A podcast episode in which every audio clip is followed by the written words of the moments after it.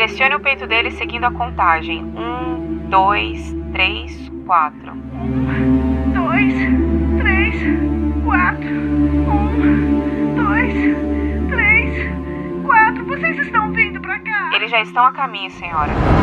Ele tá vivo! Não, senhora. Infelizmente não. Bem-vindos de volta ao Arquivo Mistério, e o caso de hoje vai falar sobre um crime que aconteceu em 2018 nos Estados Unidos. Sandra Garner foi acordada aos tiros na noite do seu 18º aniversário de casamento e esses tiros acabaram vitimando o seu marido. Ela não foi atingida e acabou sendo a única testemunha do caso. Só que ela passou da posição de testemunha vítima para acusada em apenas algumas semanas. Será que ela estava mesmo envolvida no crime que tirou a vida do seu marido ou tudo não passou de uma má investigação? Olá, misteriosos! Eu sou Fábio Carvalho e esse é o projeto Arquivo Mistério, um podcast que eu tento ao máximo produzir ele de um jeito que faça você se envolver na narrativa. E para isso, eu conto com a participação de diversas pessoas, principalmente na simulação das vozes dos personagens. Siga a gente na plataforma de streaming em que você está nos escutando agora para receber notificação sempre que um novo episódio for lançado. Para ver as fotos do caso de hoje, basta seguir a gente no Instagram, arroba Arquivo Mistério. Recados dados, vamos para o caso de hoje.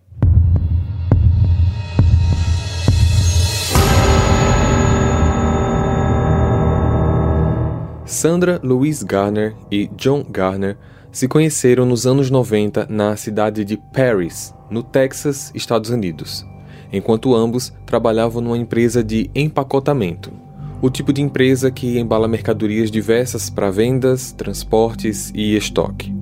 John era o gerente do local, responsável também pela contratação e demissão de funcionários. Existia uma diferença de idade entre os dois de aproximadamente 13 anos, sendo ela a mais velha. Sandra já era divorciada e tinha dois filhos do primeiro casamento, Wes e Andrea. O casal ficou se conhecendo por dois anos antes de se casarem no dia 1 de janeiro de 2000 em Las Vegas. John era bastante conhecido por ser um cara amigável, companheiro, prestativo, mas tinha um pequeno problema com bebida. Não que ele fosse alcoólatra, em seus encontros sociais ele quase sempre bebia demais e nesse ponto ele se tornava um pouco excessivo. Mas sem festas, sem happy hours, sem encontro com os amigos, ele não costumava beber. Ele também era apaixonado pelo trabalho, pela esposa e também pelos enteados. John era realmente um bom padrasto, especialmente para o Wes. Talvez pelo fato deles serem homens e acabarem tendo mais coisas em comum. Já Andrea não era tão aberta assim. Ela não era o tipo de pessoa que fazia cara feia, mas apenas não tinha conexão. Só que em 2014, Sandra foi diagnosticada com esclerose múltipla, o que acabou deixando toda a família abalada. A esclerose múltipla não tem cura e pode se manifestar por diversos sintomas como fadiga intensa, depressão, fraqueza muscular, alteração do equilíbrio, da coordenação motora, dores articulares, disfunção intestinal e também da bexiga. John, sendo o marido, a ajudou e cuidou durante todo o tratamento, com um carinho enorme, e durante todo esse processo, Andrea acabou se aproximando do padrasto. Apesar da doença, isso acabou deixando que os dois se tornassem mais familiares. Sandra estava em tratamento intensivo ao ponto de não poder mais trabalhar e John estava praticamente 24 horas por dia cuidando dela. Os remédios que ela tomava acabavam a deixando mais fraca, às vezes com sinais depressivos e dava indícios de que queria tirar a própria vida. Em 2016, eles se mudaram para Mayper, no Texas, uma pequena cidade que tinha aproximadamente mil habitantes. Nessa mudança, a família de John também se mudou para ficar mais próximo dele. Eles acabaram comprando uma casa do outro lado da rua. A nova casa do casal era enorme, com piscina e acabou se tornando o ponto de encontro de todas as duas famílias para momentos de lazer. No dia 1 de janeiro de 2018, no aniversário de 18 anos de casamento, eles decidiram não fazer nada grande. Wes visitou os dois, todos jantaram juntos e ele foi embora por volta das sete da noite. O casal não costumava dormir tarde e naquele dia não foi diferente. Por volta das dez da noite, eles já estavam na cama prontos para dormir. Contudo, meia-noite e cinquenta, Sandra liga para a polícia. 911, qual sua emergência? Eu preciso que alguém venha aqui. Eu preciso da polícia. Ambulância. Certo, o que aconteceu? Meu marido foi baleado. Tinha um homem aqui. Ele me disse para não ligar para a polícia até E que você eu... sabe pra onde esse homem foi? Não, eu tava no banheiro e ele me disse pra sentar no chão e contar até 100 e não ligar pra polícia até que eu chegasse no 100. Ele disse que se eu ligasse antes ele ia voltar e me matar. Por favor, rápido. Eu acho que ele ainda está vivo. Você quer tentar fazer uma massagem cardíaca? Sim, Eu preciso que você deite ele no lugar mais reto possível, pelas costas, no chão. no chão. Retire qualquer almofada ou travesseiro. Você quer que eu tire ele da cama? Sim, senhora, se possível, nós precisaremos fazer algumas compressões. Eu vou colocar no viva voz. Pronto. Ele tá no chão. Pressione o peito dele seguindo a contagem. Um, dois, três, quatro. Um, dois, três, quatro.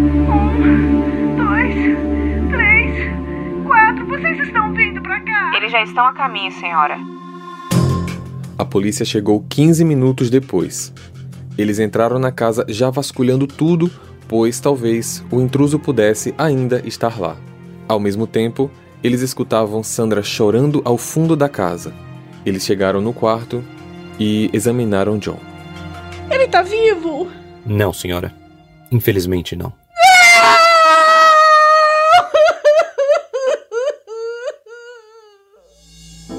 Os policiais terminaram de averiguar a casa e, quando Sandra estava mais calma, eles tiraram fotos dela de diversos pontos da casa e, por fim, isolaram o local para investigação. Às duas da manhã, menos de uma hora e meia depois da ligação, Sandra já estava na delegacia para prestar depoimento. Ela era a única testemunha do crime e, óbvio, a melhor chance que a polícia tinha para resolver o caso. Eles esfregaram suas mãos em busca de resíduo de pólvora e coletaram as roupas que ela estava usando. Eu acordei assustada quando ouvi os tiros. Eu não sei o que aconteceu direito porque eu caí da cama. Eu comecei a gritar pedindo ajuda e escutei o homem dizer: "Cala a boca". E eu disse: "Por favor, não me mate". Aí ele disse: "Eu não vim aqui para atirar em você". Eu estava me tremendo e ele continuou a dizer: "Seu marido me demitiu. Eu perdi minha casa, minha esposa, meus filhos". Aí ele disse também que sabia que tinha dinheiro na casa e que queria, dizendo que esse dinheiro era dele. E realmente tinha dinheiro lá com a gente. Quando eu fui no armário que tinha caixa de dinheiro, esse armário tem uma luz automática que liga quando abre. Foi aí que eu consegui ver ele, mas ele estava com uma máscara.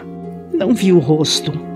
Eu entreguei a caixa para ele e ele mandou eu sentar no banheiro e contar até 100 para ligar para a polícia.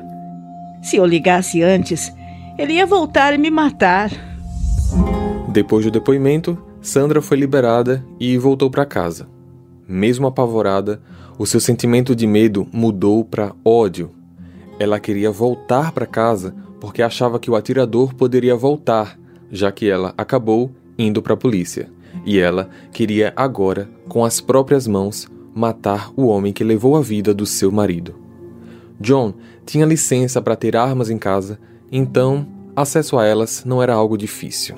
Wes, seu filho, por espontânea vontade, foi à delegacia prestar depoimento naquela mesma noite.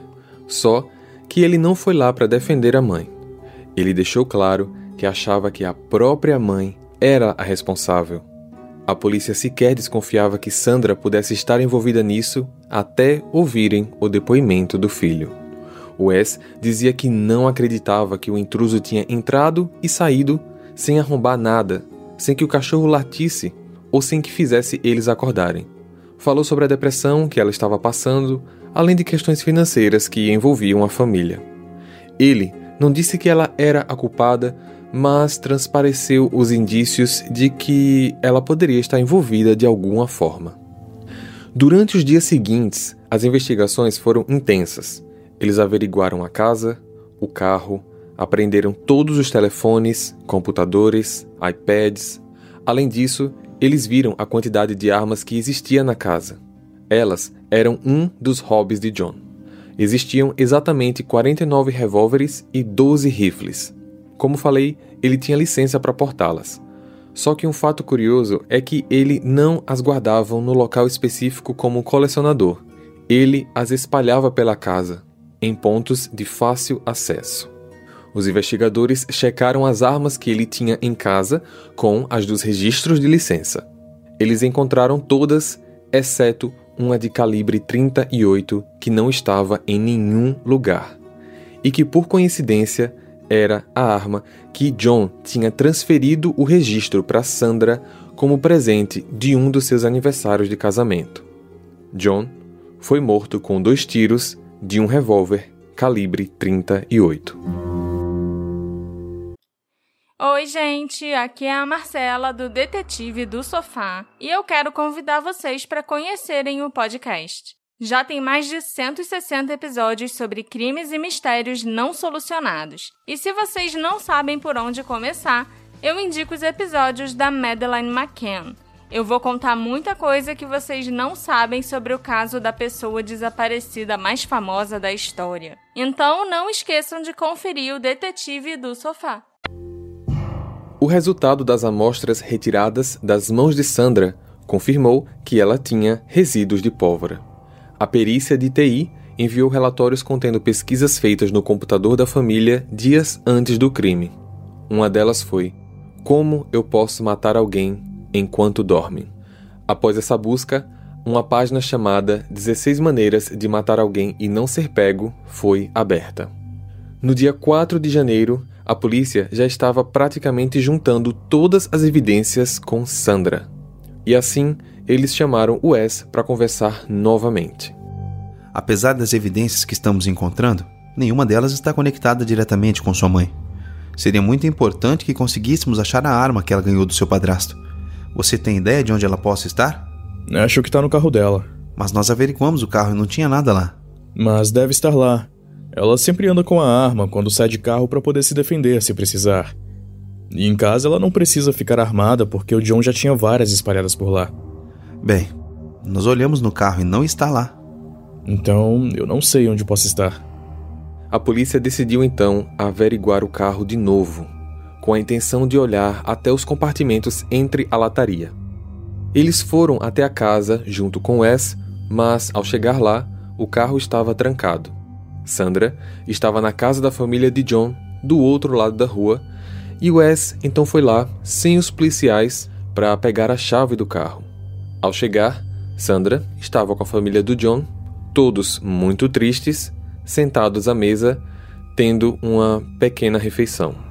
Mãe, a senhora pode me entregar a chave do carro, por favor? Pra quê? Pra polícia poder checar novamente. Eles estão precisando olhar o carro.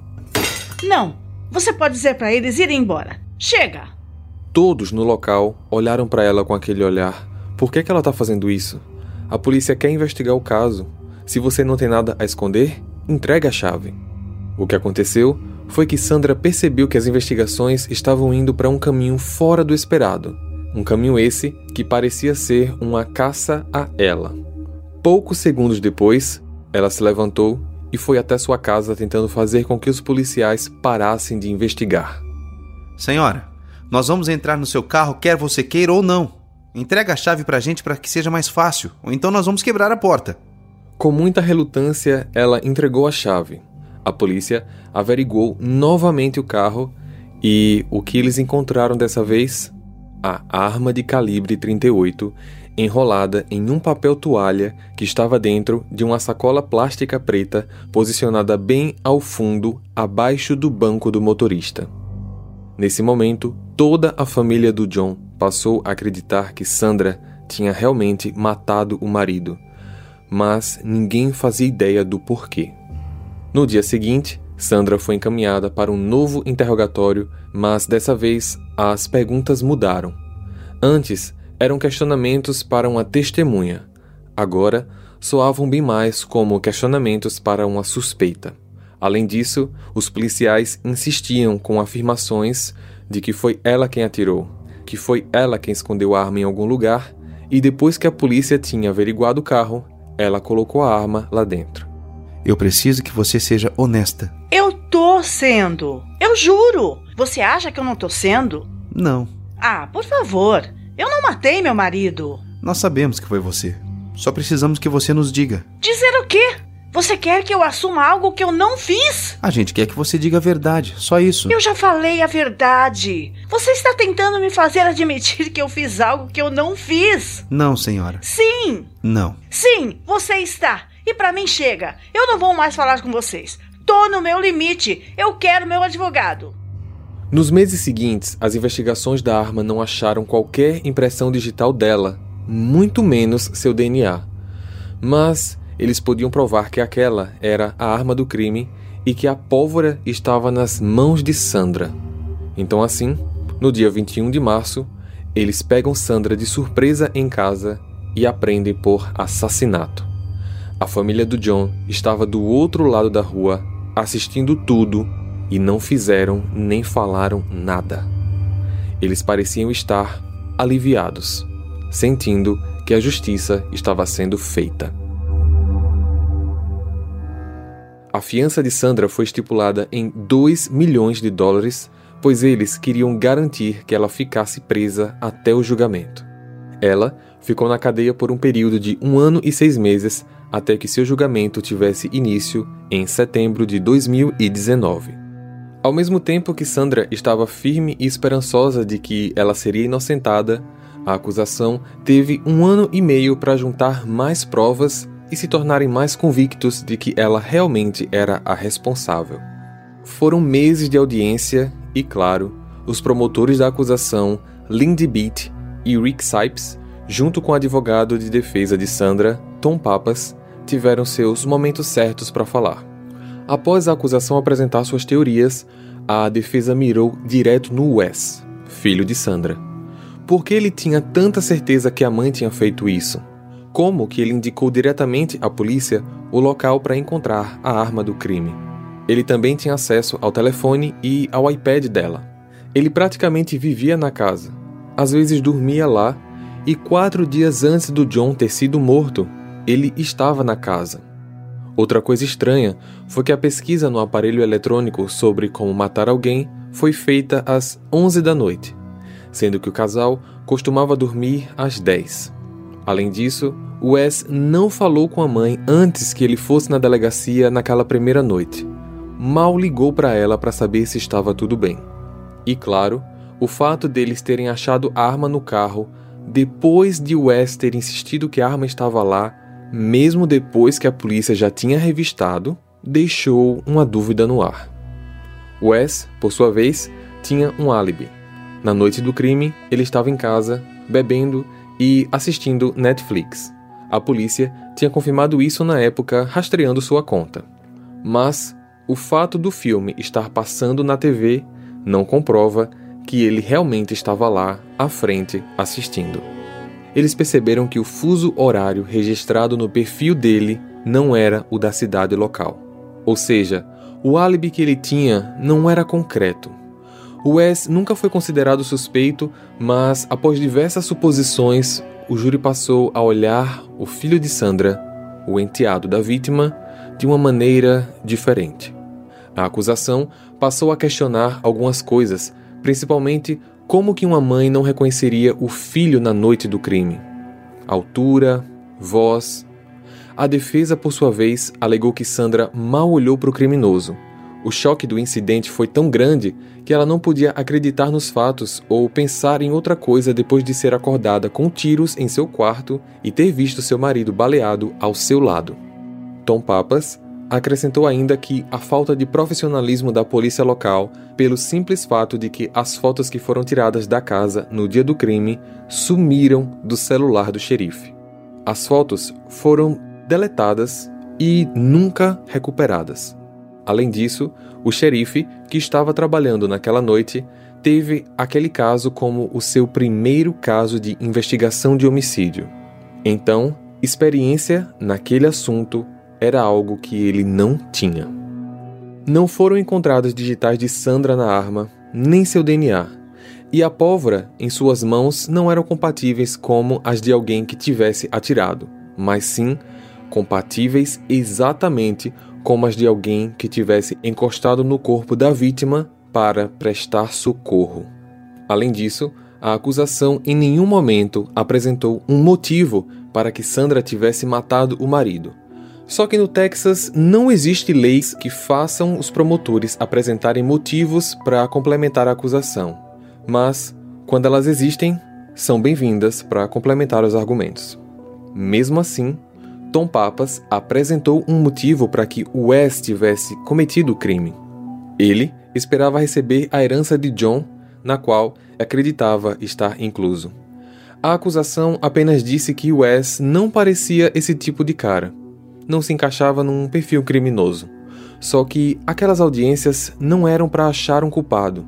Para Tom Papas, era muito importante colocar em dúvida a responsabilidade de Sandra no crime. Se não houvessem evidências concretas contra ela, e se houvesse possibilidade de uma terceira pessoa ter cometido o crime, ela poderia ficar livre. Após algumas semanas de julgamento e apenas algumas horas no último dia para a deliberação do júri, eles deram o veredito. Nós do júri consideramos a ré Sandra Louise Garner inocente. Foi possível ver claramente a felicidade de Sandra ao saber que estava livre. Depois de um total de quase dois anos presa, ela saiu. A filha de Sandra e outros parentes ficaram muito felizes com a libertação, mas a família de John e o próprio filho Wes não gostaram nada do resultado.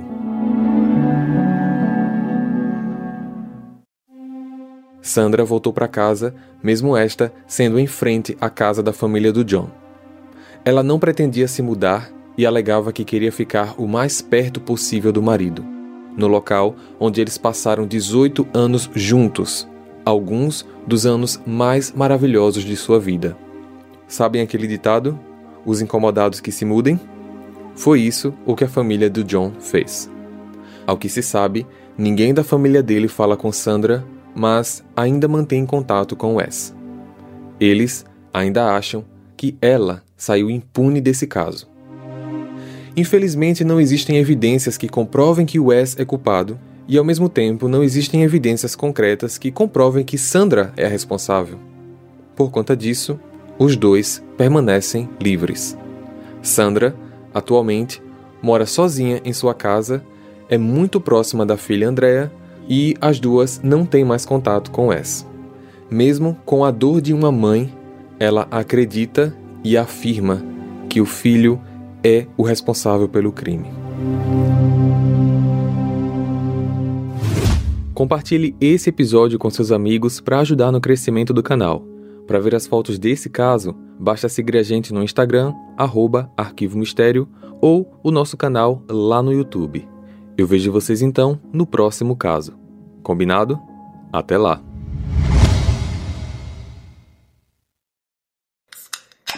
Que tal um drinkzinho hoje? O Drink com Crime é um podcast semanal que conta casos de crimes reais, sempre acompanhado de bons drinks. Temos uma coletânea de casos selecionados pelas nossas sommeliers de True Crime. E toda terça-feira tem um episódio novo para vocês. Estamos em todas as plataformas de podcast. Venha apreciar os melhores casos e bons drinks com a gente.